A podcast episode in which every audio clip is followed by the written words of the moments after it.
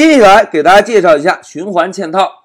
同学们，所谓循环嵌套啊，就是在一个大的 while 循环里面，包含有另外一个小的 while 循环。哎，一个大循环套了一个小循环，这种方式呢，就叫做循环嵌套。同学们来看一下右边这张流程图啊。之前老师在给大家介绍 while 的语法的时候，曾经讲到过，我们在阅读代码的时候，可以把 while 的条件判断以及下方所有带缩进的代码统一看成一个独立的代码块，对吧？那现在老师啊，就把这独立的代码块选中，做一个复制，然后粘贴，粘贴进来之后呢，就把这个独立的代码块缩小、缩小、缩小。哎，同学们看。现在这个 while 循环缩小了，对吧？如果老师把这个 while 循环直接放在外面这个大的 while 循环中，希望重复执行的代码，现在是不是就是循环套循环？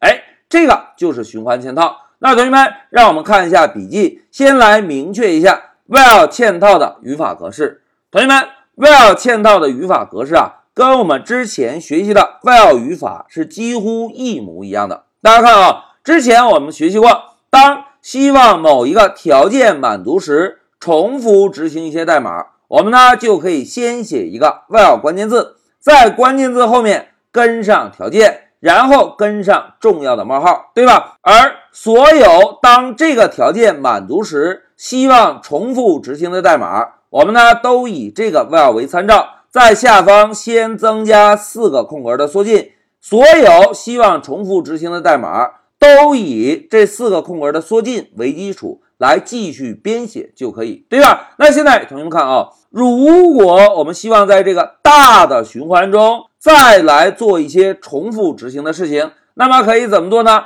哎，我们就可以以这四个空格为基础，再编写一个小的 while 循环语句就可以。那同学们看一下。现在老师选中的这一块 while 循环语句，是不是跟我们之前学习过的大的 while 循环的语法格式是完全一模一样的，对吧？同样有一个 while，同样有条件判断，同样有重要的冒号，而且在下方所有希望重复执行的代码，同样是以这个 while 为基础，增加四个空格的缩进，然后以四个空格的缩进为基础。继续编写代码就可以，对吧？哎，仅此而已。同学们看到这个语法结构之后，大家再体会一下，在 Python 中是不是缩进非常重要，对吧？代码的缩进从某种程度上表示了这些代码的所属关系。大家看啊，现在老师选中的这个小的红色框框。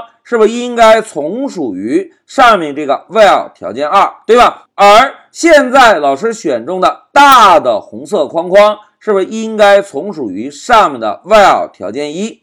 大的框框都有四个空格的缩进，而小的框框这四个空格的缩进呢，都是针对于嵌套的这个 while 循环。哎，仅此而已。好，讲到这里，老师啊就给大家简单介绍了一下循环嵌套的语法格式。现在老师先暂停一下视频。